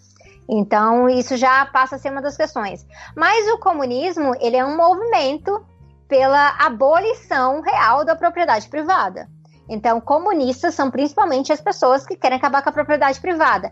Isso não significa acabar com a propriedade pessoal. Isso não significa que os comunistas vão entrar na sua casa e tomar o seu computador e falar que você vai ter que socializar a sua cozinha de agora em diante. Na, a questão não é essa. A questão é que, por exemplo, se você garante absolutamente moradia de qualidade para todos, com gestões comunitárias, coletivas, para manutenção dessas moradias, para que você precisa de uma casa privada? Todo mundo vai ter isso garantido. Então a, a noção de exclusividade ela passa a ser nula. Então, o comunismo passa com isso. Mas não, a gente não vai vir tomar o seu celular, podem ficar tranquilos com isso. Então, é, é importante a gente fazer essa diferenciação, porque esses são os mitos que são gerados ah, nesse governo, nessa campanha, a campanha de mitos, né, em todos os sentidos. E eu acho que, só para continuar também nesse, nessa linha, falar é, tem duas coisas que uma coisa é também que esse, esse discurso de, de, que falar que tudo é marxismo, tudo é comunismo, também tem a ver com a coisa do marxismo cultural também, né, que que é, um, que é a teoria da conspiração que fala que os marxistas estão todos infiltrados aí para de, de, de, dominar tudo, e, e, do Marx nas universidades. Eu acho que são, tipo, de falar, por exemplo, você falou durante o, durante o, o programa aqui que o Gessé não é, não é marxista. E para um monte de gente aí vai falar que o Gessé é comunista, só por de qualquer Porque um que falar de, de alguma classe. coisa que não seja. Se você falar de classe, você é comunista. Eu acho impressionante isso. eu acho que não só isso, se você falar de alguma coisa, de, de qualquer coisa que não seja liberal e individualista, é, você é comunista. Né? É, porque você é um coletivista. Comunismo no coletivismo. Porra, é essa? então, assim, sinceramente. E, assim, esse, falar dessa, dessa o, o quão que o Marx está presente nas universidades brasileiras. Assim. Muito pouco, não suficientemente. É, esse seria o meu diagnóstico central. Que nem eu falo, lá no Canadá, numa universidade liberal, estava escrito o nome, St. Thomas University uh, Excellence in Liberal Arts. Era uma universidade liberal, eu aprendi sobre economia marxiana. E aqui no Brasil, uh, eu recebo mensagens de alunos de economia desesperados, porque todo, todo professor fala que não existe economia marxiana e que Marx é coisa de vagabundo e tudo mais dentro da faculdade de economia. Então, isso já é uma situação. Mas as teorias de conspiração, elas sempre ocorrem. Então, assim, não é a primeira teoria de conspiração sobre o marxismo, não será a última. Isso é, isso faz parte do processo ideológico de manipulação do senso comum. Você gera pânicos morais com teorias da conspiração. Você faz as, as, pessoas acreditarem que tem um inimigo à porta a todo momento, é, é, batendo na sua porta a todo momento, que uh, estão ameaçando a sua integridade, da sua família, que você precisa se proteger, isso gera medo, isso eventualmente gera ódio também. Então é muito importante. O movimento nazista fez isso em relação ao bolchevismo cultural, que é outra coisa. Eu lembro quando eu fiz o vídeo sobre marxismo cultural, as pessoas, ah, você não falou da origem do marxismo cultural, porque essa não é a origem do marxismo cultural. O bolchevismo cultural é uma teoria de conspiração que também demoniza o marxismo, mas tem outra trajetória, outros objetivos. Por exemplo, um dos objetivos da Alemanha nazista com a teoria do bolchevismo cultural era poder censurar a arte moderna, que é diferente do que a gente está falando agora com o marxismo cultural, que é de censurar o debate sobre o marxismo em si. Então, são movimentações diferentes. E agora, assim, o pessoal fala de gaysismo, marxismo pós-moderno, não faz sentido nenhum, mas é pânico, gera, uh, é o Jordan Peterson, isso gera pânico moral nos Estados Unidos e por aí vai. Só para, acho que que é interessante saber a sua opinião. Algumas pessoas criticaram muito as pautas de gênero, pautas identitárias na última campanha eleitoral, é, dizendo que isso prejudicou a votação da esquerda. Que seria muito mais é, fácil falar de classes, né? Como é que você vê a inclusão dessas pautas é, numa sociedade tão moralista como a nossa? É, eu acho que não dá para recuar mais, mas como que você avalia essa, avalia essas avaliações. Porque, assim, o, vou dar o um exemplo, o Richard Hort é um dos que criticava a esquerda americana por ter se, tornado, se voltado para pautas é, muito mais culturais, identitárias, e não para pautas é, político-econômicas, é, de classe, de emprego, etc. Como que você vê essa, essa, essa, essa crítica da, da esquerda? Então, Marcos, dentro dessa perspectiva existem vários debates. Então, vou tentar destrinchar um pouquinho, um pouquinho deles. Eu não gosto do termo identitário porque eu acho que ele não revela o que, que é a pauta anti-opressão, que é estrutural. O termo identitário, ele coloca tudo no mesmo bolo, como se tudo fosse sobre apenas identidade, e não é. Uh, o, por exemplo, o movimento feminista de mulheres trabalhadoras, ele não é sobre empoderamento individual e ah, eu preciso me ver na novela. Ele tem preocupações muito maiores do que se ver na novela. Então, é, colocar identitária sobre apenas a afirmação da identidade, isso já é derrogatório em si. Ah, o que faz sentido, por exemplo, o que a gente chama de política de identidade. É quando você pega a pauta anti-opressão e acaba instrumentalizando e transforma em uma política de identidade, simplesmente de disputa, muitas vezes uma disputa meramente simbólica, ou uma disputa dentro da escadinha do capitalismo. Então, isso é liberal, a política de identidade é liberal. Qualquer crítica à política de identidade liberal, eu estou junto concretamente. Inclusive, isso também faz parte do problema da esquerda hoje, uh, que acaba abafando as políticas concretas anti-opressão dentro dos movimentos sociais, uh, feministas, LGBTs, negros, indígenas e assim por diante. A gente vê em todos os movimentos, a gente vê essa presença da política de identidade liberal, e aí eu chamo isso de identitarismo liberal por conta disso. Mas as pautas anti-opressão, elas são completamente relacionadas à pauta de classe. E pessoas dentro do movimento de esquerda que não enxergam isso precisam voltar e ler Marx um pouquinho mais para compreender um pouquinho mais sobre o que é a leitura do materialismo histórico da realidade, que não é uma leitura bíblica de Marx é você utilizar a metodologia para compreender a sua realidade. E a questão de opressão é profundamente material. O que mulheres, negros, LGBTs, indígenas, pessoas com, com deficiência, o que essas pessoas passam são questões materiais, sim, e se intercalam com a sua realidade de classe em vários momentos. Isso é importante para a gente poder diferenciar o que, que é uma, uma mulher trabalhadora lutando pelos trabalhadores, ou uma mulher que vem de, uma, de um histórico trabalhador, mas se torna uma mulher liberal burguesa e tenta conciliar com a burguesia. Porque aí a gente vai falar de política, isso é importante. Mas a maioria dessas críticas, quando eu ouvi, Marcos, eram uh, críticas que vinham profundamente de homens brancos da esquerda ressentidos que não mexeram a cadeira em nenhum sentido para realmente barrar esse, barrar esse, governo, e aí começaram a querer jogar a culpa em alguém, né? Fazer o, o, o, velho jogo do bode expiatório. Então a culpa é das mulheres que provocaram demais a população, a nossa população conservadora, e aí essas feministas na rua provocaram, eles ficaram com medo das feministas, são as populações feministas. Ah, então tudo bem? Tudo bem a população ser conservadora? A gente não vai fazer disputa de consciências dessa população? A gente não vai apresentar para eles, por exemplo, um feminismo classista e popular? Isso é absurdamente ridículo. Isso vai contra a noção de organização da classe trabalhadora. Isso, inclusive, nega uh, nega o fato que a nossa classe trabalhadora é feita de mulheres, ela é feita do povo negro. Ela, a, as pessoas em, em situações de emprego mais precarizadas são LGBTs.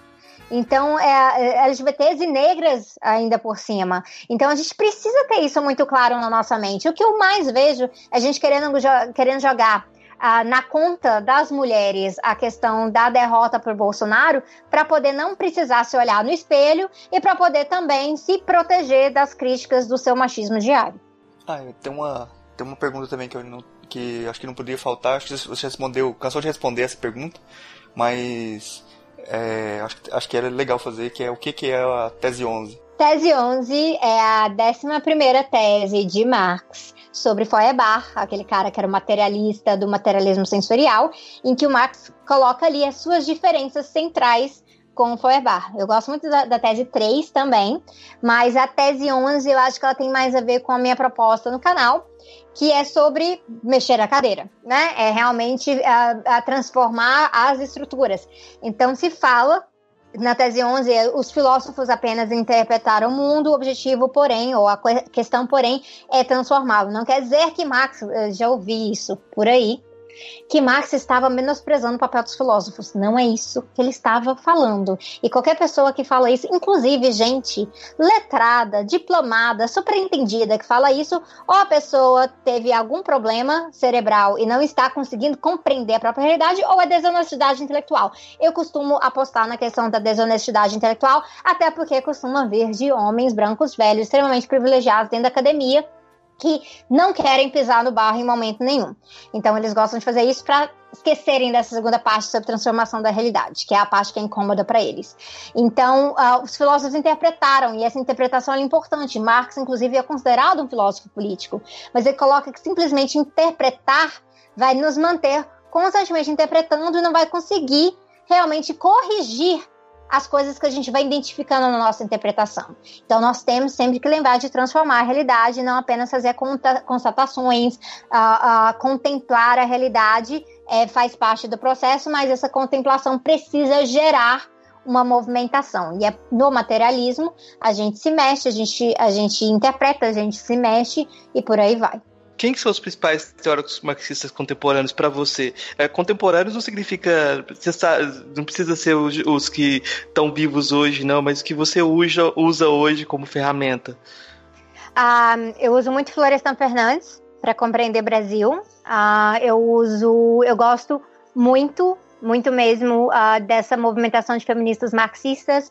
A uh, Arusa é uma das minhas favoritas. Gosto muito da Silvia Federici também.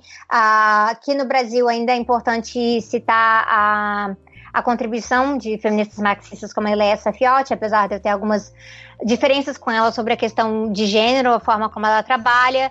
Uh, nós temos que sempre trazer, eu acho que tem uma relevância importante em Tom Baltimore, em um, Eric Hobsbawm, que, que fizeram um trabalho uh, de entendimento histórico do marxismo muito forte, muito presente.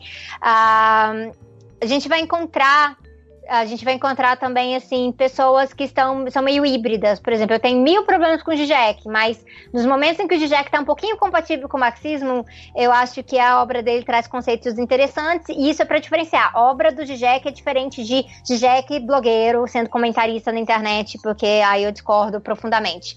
David Harvey é muito importante, David Harvey é muito publicado no Brasil, então isso também uh, traz uma contribuição forte, é talvez um dos marxistas mais relevantes da, da nossa época hoje, que estão vivos hoje. Para mim é muito importante os marxistas que estão dentro do ecossocialismo, então a gente pode falar de Michel Levy, de John Bellamy Foster, de Keio Saito, só que mencionar que eles discordam entre si também, então sempre está levando esse debate adiante. E eu acho que tá bom, assim, de lista, né? Mas eu, é, é importante as pessoas entenderem que só ler essas pessoas não vai não vão fazer que elas tenham uma compreensão muito aprofundada do que é marxismo. Sempre tem que voltar para a obra marxiana também. Então, às vezes é um pouquinho de tomar coragem, pegar os guias, ler os livros, ir atrás, porque senão vai, vai ser difícil compreender a compreender o pensamento como um todo. Angela Davis, é bom mencionar, Angela Davis é ela é marxista. Todo o pensamento dela passa pelo materialismo histórico. Então, ela não é uma pessoa de ficar citando Marx, ainda mais nas suas obras mais recentes. A autobiografia dela, que vai ser lançada recentemente, vai ajudar a demonstrar um pouco disso. É, todo o seu contato com o leninismo, com o marxismo e tudo mais. Mas a leitura de realidade da Angela Davis, ela é de materialismo histórico. Eu vejo que muita gente tenta apagar o marxismo da Angela Davis. Tanto que eu quase esqueci de mencionar a Angela Davis aqui, de tantas vezes que eu fui xingada quando eu lembrei as pessoas que a Angela Davis era marxista. Então, é bom a gente mencionar. E talvez ela seja a marxista mais relevante da, da que ainda está viva hoje, justamente porque ela provoca, ela engaja com o marxismo de uma forma muito viva e ela provoca em todos os sentidos as nossas reflexões. Então é uma menção honrosa para Angela Davis, realmente. E por que, que essa implicância com a Tabata Amaral? Porque não é implicância. Brincadeira, brincadeira.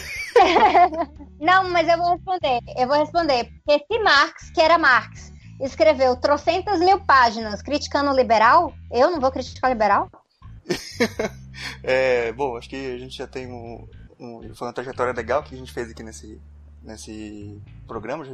É uma coisa muito extensa mesmo, né? Até nas indicações lá depois vou passar outros programas grandes também sobre Marx, que tem muita coisa a ser falado. A gente pode partir aqui para parte das indicações. Sabrina, você trouxe alguma indicação aí para os ouvintes? Então, eu ia mencionar, já que a gente está nessa, nessa onda agora, né? De bater no liberalismo todo santo dia, então, eu acho que tem uma obra que é boa, que foi lançada recentemente no Brasil, que é o, o Feminismo para os 99%, um manifesto que é escrito pela Tinti Arusa, pela Titi Bhattacharya e pela Nancy Fraser, que traz uma perspectiva de feminismo socialista, anticapitalista, e que eu acho que é muito relevante e é muito fácil de ler. A leitura é muito fácil, é muito acessível. Então, assim, é uma leitura para quem nunca leu nada sobre um feminismo que não seja feminismo liberal. Então, eu recomendo.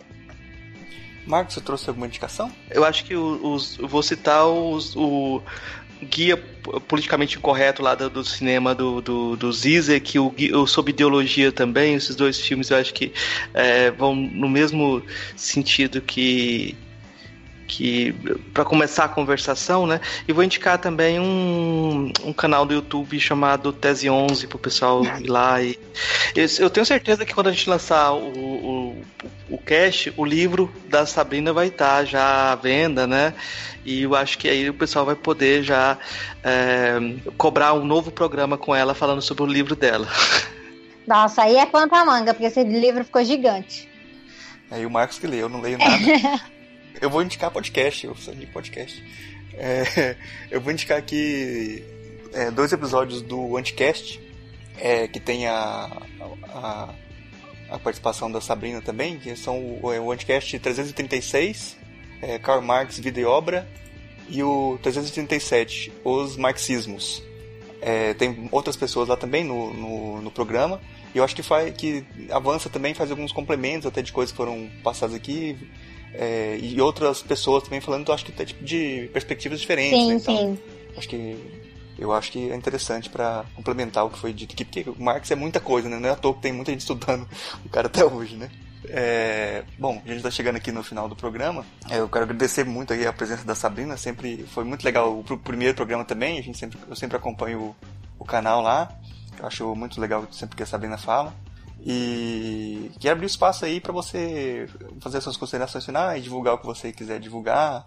É um espaço livre aí para você falar o que você quiser. Ah, eu, achei excelente. Muito obrigada pelo convite. Eu gostaria de agradecer também o fato que Filosofia Pop me lançou na cena de podcast brasileiro, com aquele podcast, foi o primeiro que eu participei no Brasil, e desde então eu participei de dezenas de podcasts, eu aprendi a gostar da coisa, fiquei muito feliz. Agora eu, inclusive, coloco os áudios dos vídeos do Tese 11 no Spotify e no SoundCloud, e no iTunes. E aí, não sei se tem em outros lugares, mas a, a que eu registrei direitinho foi dessa forma, é justamente porque eu sei da necessidade das pessoas que curtem muito mais ouvir podcast do que assistir um vídeo no YouTube, então tá lá para o pessoal poder conferir uh, o Tese 11 nessas plataformas também. E mais uma vez, muito grata a vocês e pela oportunidade de poder destrinchar um pouquinho mais sobre Marx, a sua obra e também desmistificar algumas coisas que são faladas por aí. Obrigado aí pela sua presença. É, mas assim, acho, acho, que vai voltar mais vezes aqui ainda, né? Tem, tem que falar, a gente vai chamar, chamar você para falar do livro com certeza, se você tiver tempo, né? Porque agora influencer aí, milhares de, de inscritos no YouTube agora, a agenda é lotada. Né? Cara, né? eu, eu peço de controle da minha agenda. É triste. é triste. É. Bom, muito obrigado. Foi muito legal o papo aí. Obrigado mesmo. Valeu. Tchau, tchau. Tchau, tchau. Tchau. Trecho do Manifesto Comunista de Karl Marx e Frederick Engels. A história de todas as sociedades que existiram é a história de luta de classes. Homem livre e escravo, patrício e plebeu, senhor e servo, chefe de corporação e assalariado. Resumindo, opressor e oprimido estiveram em constante oposição um ao outro. Mantiveram sem interrupção uma luta por vezes aberta, uma luta que todas as vezes terminou com uma transformação revolucionária ou com a ruína das classes em disputa.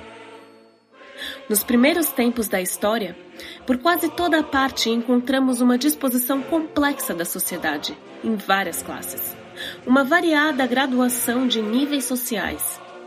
Na Roma Antiga, temos patrícios, cavaleiros, plebeus, escravos.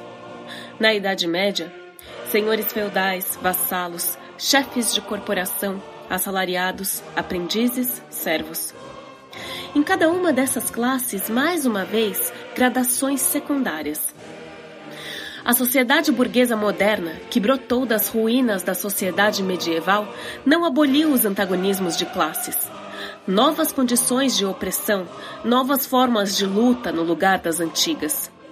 Nossa época, a época da burguesia, distingue-se, contudo, por ter simplificado os antagonismos de classe. A sociedade se divide cada vez mais em dois grandes campos inimigos, em duas classes que se opõem frontalmente: burguesia e proletariado. A burguesia historicamente teve um papel extremamente revolucionário. A burguesia, em todas as vezes que chegou ao poder, pôs termo a todas as relações feudais, patriarcais e idílicas. desapiedadamente, rompeu os laços feudais heterogêneos que ligavam os homens aos seus superiores naturais, e não deixou restar vínculo algum entre um homem e outro além do interesse pessoal estéril, além do pagamento em dinheiro, desprovido de qualquer sentimento. Afogou os êxtases mais celestiais de fervor religioso, do entusiasmo cavalheiresco, do sentimentalismo filisteu, nas águas geladas do calculismo egoísta. Converteu mérito pessoal em valor de troca. E no lugar de incontáveis liberdades reconhecidas e adquiridas, implantou a liberdade única e sem caráter do mercado. Em uma palavra, substituiu a exploração velada por ilusões religiosas e políticas pela exploração aberta, imprudente, direta e brutal a burguesia não pode existir sem revolucionar constantemente os instrumentos de produção e, desse modo, as relações de produção e, com elas, todas as relações da sociedade. A conservação dos antigos modos de produção de forma inalterada era, pelo contrário, a primeira condição de existência de todas as antigas classes industriais a revolução constante da produção, os distúrbios ininterruptos de todas as condições sociais, as incertezas e agitações permanentes distinguiram a época burguesa de todas as anteriores. Todas as relações firmes, sólidas, com sua série de preconceitos e opiniões antigas e veneráveis, foram varridas. Todas as novas tornaram-se antiquadas antes que pudessem ossificar. Tudo o que é sólido derrete-se no ar. Tudo o que é sagrado é profano, e os homens são, por fim, compelidos a enfrentar de modo sensato suas condições reais de vida e suas relações com seus semelhantes.